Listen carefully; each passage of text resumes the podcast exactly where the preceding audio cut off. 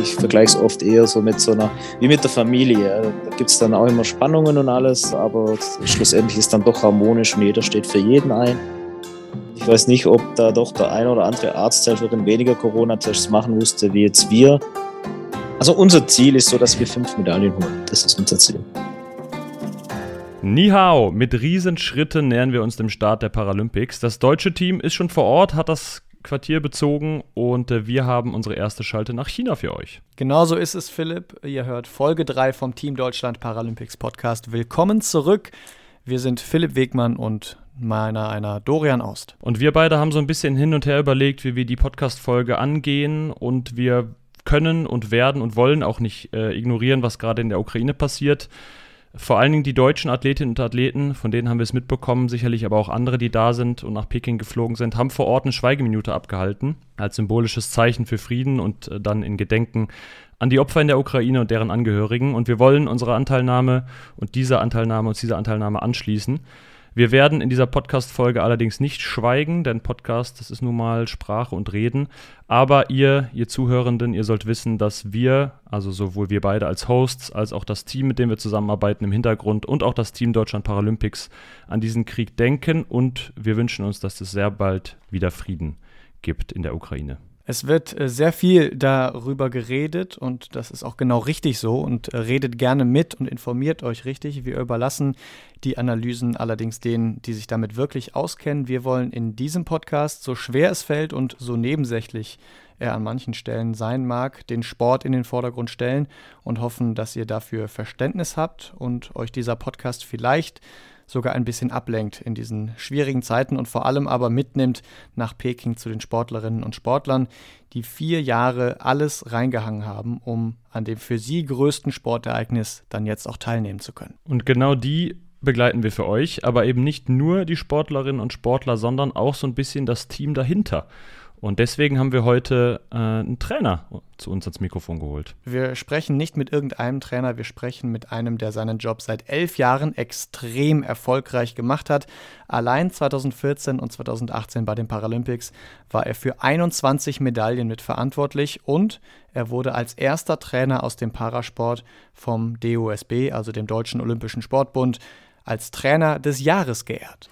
Bei uns heute ist Justus Wolf, der Nationaltrainer Para-Ski Alpin. Und bevor wir starten, möchten wir uns aber nochmal bei unserem heutigen Partner bedanken. Dieser Podcast wird unterstützt von der Sparkassenfinanzgruppe. Überall in Deutschland stehen die Sparkassen an der Seite der Menschen und ermöglichen ihnen die wirtschaftliche und soziale Teilhabe. Im Sport engagieren sie sich jährlich mit über 90 Millionen Euro für Vereine, das deutsche Sportabzeichen, die Eliteschulen des Sports und für die Athletinnen und Athleten von Team Deutschland und natürlich Team Deutschland Paralympics. Und warum? Weil es um mehr als Geld geht. Justus, wir wollen natürlich gleich auch noch auf deine Karriere als Bundestrainer eingehen. Grüß dich erstmal. Hallo, seid gegrüßt. Wie war es bisher? Gib uns mal einen kleinen Einblick. Wie war der Flug? Wie war das Ankommen? Ähm, Flug war tadellos, äh, hatten auch tiptop Flugwetter, das muss man sagen. Ähm, hat auch vor Ort mit dem ganzen Gepäck, ist ja doch eine, eine beträchtliche Menge an Gepäck, das da bei so einem Skiteam mit, mitkommt zum Paralympics. Ähm, hat alles wunderbar funktioniert. Ähm, war von der Lufthansa in Frankfurt hervorragend organisiert und ging dann mit einer Chartermaschine, weil ja nicht unbedingt die normalen Linienflüge ähm, noch Richtung China gehen und vor allem auch aus Gründen der Corona-Prävention ähm, auch nicht zu empfehlen sind. Da ging es mit dem Charterflug gemeinsam mit äh, Österreich und Slowakei in Richtung China. Wie sind denn eigentlich die Bedingungen vor Ort? Ich meine, ihr seid jetzt ein paar Tage da, wart auch schon das ein oder andere Mal auf der Piste. Wie sieht es aus mit Schnee und ja, so die, die Wetterbedingungen, die äußeren äh, Bedingungen? Ähm, die große Befürchtung war ja, dass es so kalt wird bei den Olympischen Spielen, die ja wirklich so Temperaturen stetig um minus 20 Grad hatten. Dem ist hier jetzt nicht der Fall. Es ist jetzt aktuell sehr mild, eher, eher warm. Ähm, es ist äh, so, dass es hier Naturschnee eigentlich gar keinen hat. Das ist alles eher braun und, und grün und Wald. Ähm, und es ist eben entsprechende Kunstschneebänder, die sich dann durch die Landschaft ziehen. Aber den muss man allerdings sagen, die sind tadellos. Da hat es genügend Kunstschnee und die Piste äh, präsentiert sich in einem sehr guten Zustand. Hast du selbst auch schon testen können? Wir waren, ähm, also ich war gestern schon auf der Piste und heute hat man das äh, offizielle Hangbefahren für das morgige erste Abfahrtstraining. Wie wichtig ist das denn eigentlich für dich als Trainer, dass du auch ein Gefühl dafür hast, wie der Schnee ist, wie der Schnee auf Bewegungen und auf die Ski reagiert? Ähm, so Rennpisten sind meistens, es gibt schon, das ist ja nicht so, dass da viele Möglichkeiten gibt. Die sollte eigentlich immer hart, äh, kompakt sein, ähm, nicht zu eisig. Jetzt in unserem Fall, äh, da geht es dann eher darum, wie aggressiv ist es. Äh, wichtig ist es vor allem für den Skiservice, äh, dass die, die Serviceleute sich das anschauen, dass die wissen, wie sie die Ski entsprechend präparieren. Ähm, für uns ist eher so wichtig einzuschätzen, wie muss man welche Athleten einstellen, weil halt doch jeder Athlet hat verschiedene präferierte Schneebedingungen und da kann man dann doch vielleicht noch den einen oder anderen vielleicht versuchen, ein bisschen Aggressivität beim Fahren rauszunehmen oder, oder eben entsprechend nochmal verdeutlichen, dass er eben entsprechend aggressiver zu Werke gehen sollte. Also sind das jetzt eher noch so fast eher technische Details, die wichtig sind? Wir sprechen ja jetzt auch ein paar Tage, bevor dann die sportlichen Wettkämpfe wirklich losgehen. Du hast gesagt, es geht zum Training ähm, noch. Was passiert sonst noch? Sind das so, sind das so Sachen, also Pistegewöhnung, ähm, kleine technische Details, psychologische Hilfe vielleicht auch so ein bisschen. Was steht für dich noch an? Ja, wir, stehen, wir starten ja vor allem mit der Abfahrt, äh, mit dem Abfahrtslauf und äh, da geht es vor allem darum, dass wir, dass wir den, den Hang kennenlernen, die verschiedenen Übergänge kennenlernen. Also ist eher die, die Topografie des Geländes, die da im Vordergrund liegt oder im Vordergrund steht unsere Betrachtungen. Äh, zum anderen natürlich die Kurssetzung. Wir versuchen die schnellste Linie zu finden. In der Abfahrt hat man, ich hoffe, es werden mindestens zwei Trainings, äh, im Idealfall sogar drei offizielle Trainings, bevor dann das Rennen stattfindet. Und da kann man dann eben von Tag zu Tag im Idealfall durch Videoanalyse entsprechende Rückschlüsse ziehen und dann auch hoffentlich am nächsten Tag entsprechende Verbesserungen bei den Athletinnen und Athleten bewirken elfmal in Sochi, zehnmal in Pyeongchang. Das ist äh, die Ausbeute der Medaillen, die ja du auch sozusagen mitgeholt hast bei den letzten beiden äh, Paralympics. Wie sieht es dieses Mal aus? Was sind so deine Erwartungen? Du hast nämlich schon mal gesagt, es wird äh, immer schwieriger, Medaillen zu gewinnen.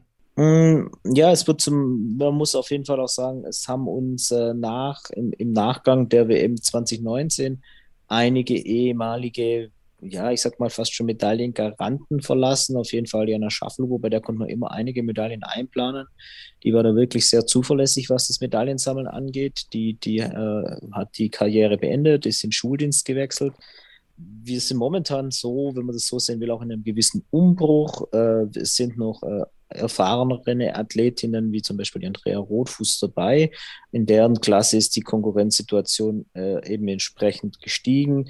Junge Athletinnen haben Anschluss geholt. Äh, die, die Konkurrenzsituation ist vorne dichter.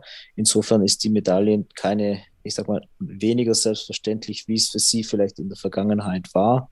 Ich denke, dass wir jetzt mit einer Lena Foster eine ganz heiße Medaillenkandidatin haben, die in allen Disziplinen ähm, auf jeden Fall Medaillenchancen hat, auch ähm, rein theoretisch in, allen in, in jeder einzelnen Disziplin ganz vorne landen kann. Aber auch das ist natürlich eine Situation, mit der muss sie erst äh, entsprechend umgehen lernen oder auch entsprechend umgehen können, denn äh, es ist dann ja schon ein gewisser Druck, äh, wenn man auch weiß, dass da, dass es da ganz nach oben gehen kann.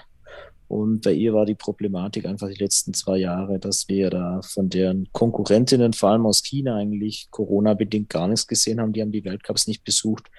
Und da fischen wir etwas im Trüben, was die, was die Situation angeht. Jetzt wollen wir trotzdem mal Tacheles hören und eine Zahl hören. also unser Ziel ist so, dass wir fünf Medaillen holen. Das ist unser Ziel. Wir wollen noch mal einen kleinen Blick zurückwerfen auf den Winter, wie er denn für dich war und die Saison bisher. Äh, denn voller Fokus auf den Sport war wahrscheinlich ja aufgrund einer gewissen Pandemie nicht ganz so einfach, oder? Ja, wieder erwarten war der, war der, der Einfluss der Pandemie äh, diesen Winter sogar beinahe größer und äh, umfangreicher wieder im, Jahr davor. Ähm, zumal diese Saison dann doch recht be belastend war von der Organisation und der Durchführung, da wir ja nicht nur die Paralympics jetzt haben, sondern wir hatten im Januar auch die Weltmeisterschaft in Lillehammer in Norwegen, die eigentlich im Vorjahr hätte sein sollen und aufgrund der Pandemie eben in dieses Jahr verschoben wurde. Äh, beides in einer Saison zu stemmen, dann noch diese, diese schöne Omnicron-Geschichte, die uns da ja äh, noch im Winter alle auf Trab gehalten hat. Äh, davor noch Delta, das waren Sachen und äh, ich sag mal ein Flickenteppich, der auch noch größer war, was Hygieneregeln in Ländern und Nationen angeht. Ähm, das war doch recht arbeitsintensiv, um da, das, um da unsere, ich sag mal, insgesamt mindestens 100 Tage Reise durch Europa irgendwie auf die, äh, ja, zu gewährleisten.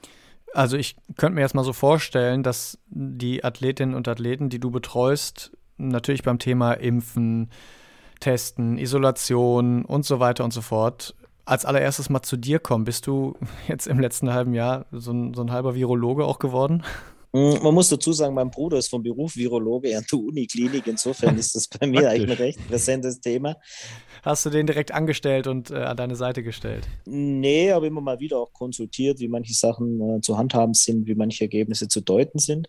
Man muss jetzt an der Stelle auch mal der, der Mannschaft hier ein ganz großes Kompliment machen. Wir hatten wirklich ein Team, das äh, die Maßnahmen wirklich gut umgesetzt hat. Das war natürlich immer wieder, wenn man dann äh, wochenlang zusammen unterwegs ist, dass das immer mal wieder der Schlendrian reinkommt. Aber wenn man dann ermahnt hat, wieder an die Maskenpflicht, wieder mehr Abstand halten, ähm, das wurde wirklich gut umgesetzt. Wir hatten da niemanden, der sich gegen irgendwelche Maßnahmen gesperrt hat. Sie haben alle verstanden, dass es zu ihrem Schutz dient, dass es ist, damit wir unseren Reisebetrieb und unser ganzes äh, Programm mit Ausrichtung auf die Paralympics aufrechterhalten können. Und ähm, das haben sie wirklich tadellos umgesetzt. Gleiche gilt für Impfungen, da ja äh, eine Impfpflicht quasi schon letzten Sommer klar war, dass uns die treffen wird, wenn wir zu den Paralympics gehen wollen und auch wenn wir, ich sag mal, weniger eingeschränkt reisen wollen zu Weltcups und Europacups und Trainingsmaßnahmen im europäischen Umland. Äh, deswegen waren da eigentlich alle eher unter den ersten, die geimpft waren und auch bei der Boosterimpfung ähm, sehr zugänglich. Und bist du da jetzt auch der Cheftester im Team bei euch? Hm, nicht der Cheftester, äh, mein Co-Trainer Mauritz und ich, wir sind aber, äh, ich sag mal, inzwischen sehr geübt. Und ich weiß nicht, ob äh, da doch der eine oder andere Arzthelferin weniger Corona-Tests machen musste wie jetzt wir. Wir haben entsprechend auch von unserem, von unserem Mannschaftsarzt eine entsprechend professionelle Einweisung gekriegt und sind insofern auch offiziell geschult. Allein beim Abschlusslehrgang haben wir fast 100 Tests gemacht, weil wir doch jeden Tag getestet haben, um jetzt auch direkt im Vorfeld der Paralympics jedes Risiko äh, versuch, rauszunehmen. Kommen wir mal zu dir persönlich und ja, zu deiner Karriere als Bundestrainer. Du bist äh, erstmals äh, 2010 bei den Paralympics dabei gewesen in Vancouver. Damals bist du äh, als Mediensprecher dabei gewesen, also noch gar nicht als Trainer in dem Sinne. Dann bist du Bundestrainer geworden, hattest eigentlich gesagt, ja, ich mache das mal so zwei, drei Jahre. Jetzt sind es schon elf. Was hat dich da äh, so gepackt und äh, warum bist du es immer noch? Eigentlich muss man echt sagen, ich bin da so reingerutscht. Äh, unsere jetzige Co-Bundestrainerin, die Maiko Jara, war damals Chefbundestrainerin. Wir kennen uns schon ja, 25 Jahre fast schon länger, äh, weil wir beide im Schwäbischen Skiverband groß geworden sind, äh, später gemeinsam Trainerausbildung durchlaufen haben, danach beide in Tübingen studiert haben. Und als es dann in die Paralympic-Saison 2009, 2010 ging, äh, hat sie mich eben gefragt, ob ich denn nicht Interesse hätte, neben meiner damaligen Tätigkeit als Verbandstrainer beim Schwäbischen Skiverband ähm, beim Paralympics-Team mitzugehen und äh, auszuhelfen als Trainer und eben auch, äh, ich sage mal in Doppelfunktion, die Pressebetreuung zu übernehmen. Und dann äh, ging es eigentlich relativ zügig. Äh, ein Jahr später, äh, nach meinem Staatsexamen, fragte sie mich, ob ich äh, mir vorstellen könnte, den Job von ihr zu übernehmen, da sie Richtung Deutscher Skiverband abwandert. Und dann habe ich gedacht, ich probiere es mal aus. Und es hat dann eigentlich immer das war echt eine, eine, tolle Truppe hier. Also das war damals ein wirklich tolles Athletenteam, sehr homogen äh, und wirklich ähm, ähm, mindestens genauso gutes Betreuerteam.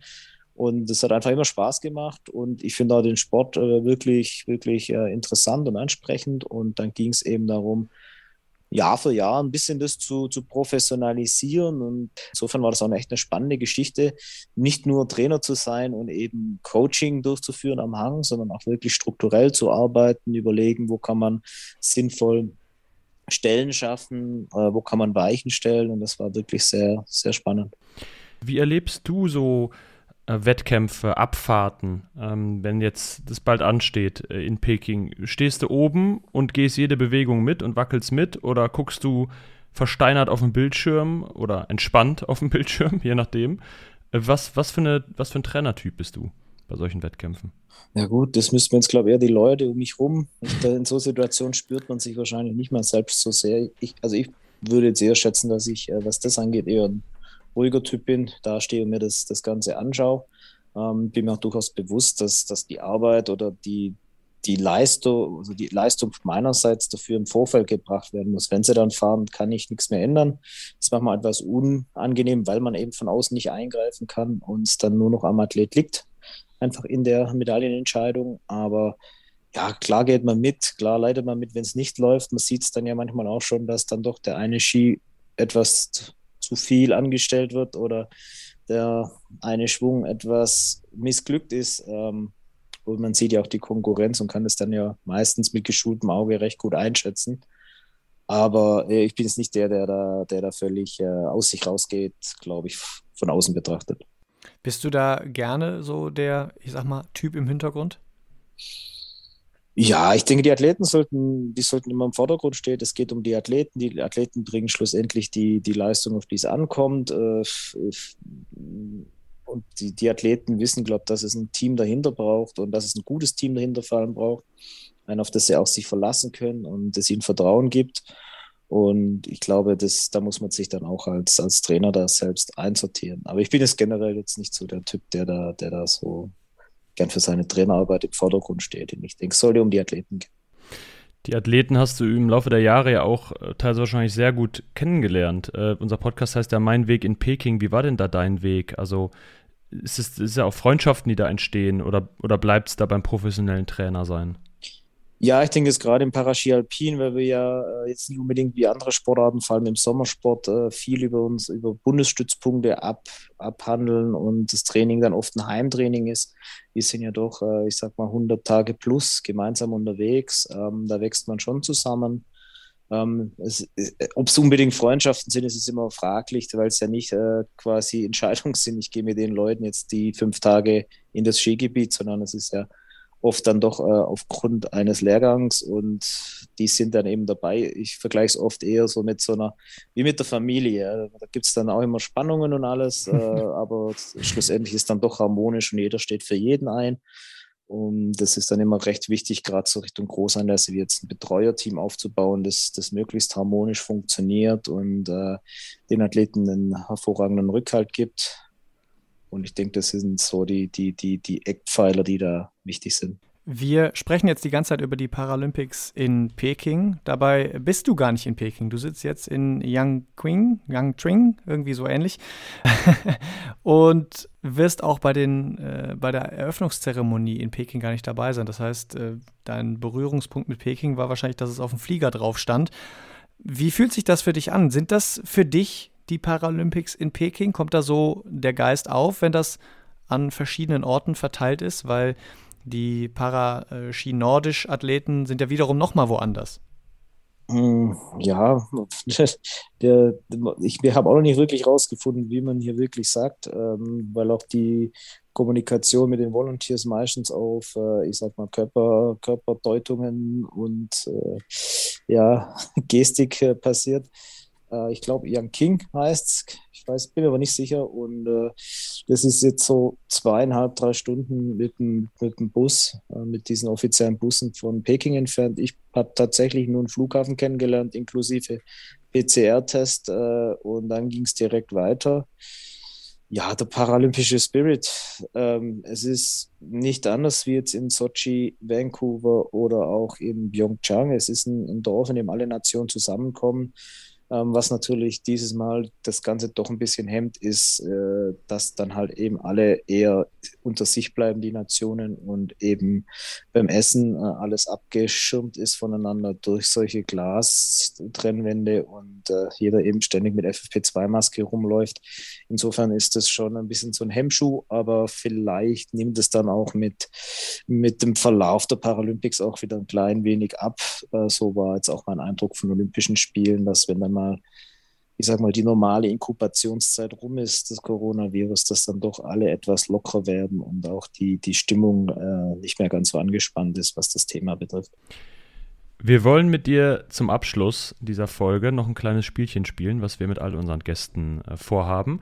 Und zwar haben wir Sätze und du würdest sie quasi einfach vervollständigen äh, und quasi beenden für uns. Ich würde mal mit dem ersten starten. Äh, mein wichtigster Moment auf dem Weg nach Peking oder Yangqing bei dir war? Als ich die Info hatte, dass alle den zweiten Pre-Test PCR negativ hatten.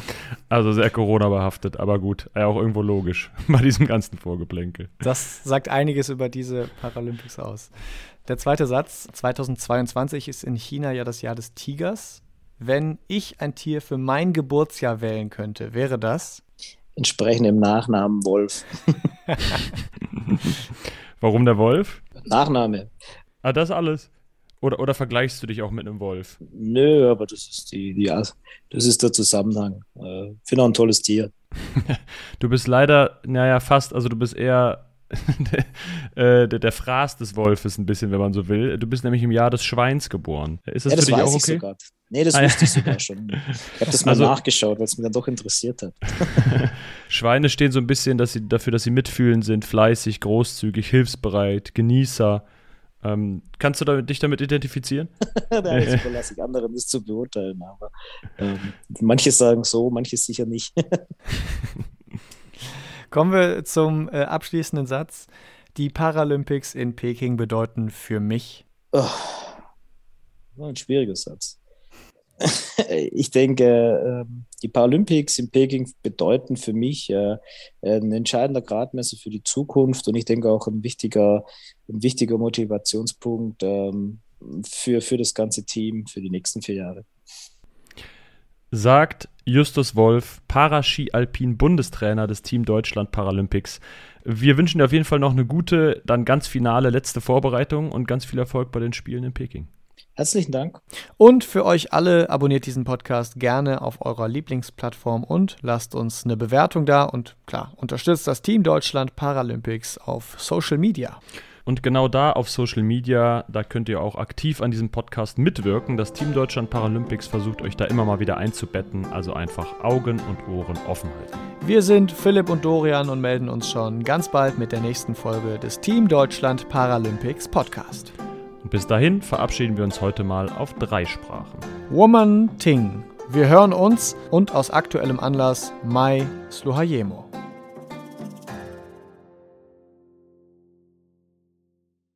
Schatz, ich bin neu verliebt. Was? Da drüben. Das ist er. Aber das ist ein Auto. Ja, eben. Mit ihm habe ich alles richtig gemacht. Wunschauto einfach kaufen, verkaufen oder leasen. Bei Autoscout24. Alles richtig gemacht. Wie baut man eine harmonische Beziehung zu seinem Hund auf? Puh, gar nicht so leicht. Und deshalb frage ich nach, wie es anderen Hundeeltern gelingt, beziehungsweise wie die daran arbeiten. Bei Iswas Dog reden wir dann drüber. Alle 14 Tage neu mit mir, Malte Asmus und unserer Expertin für eine harmonische Mensch-Hund-Beziehung, Melanie Lippisch. Iswas Dog mit Malte Asmus. Überall, wo es Podcasts gibt.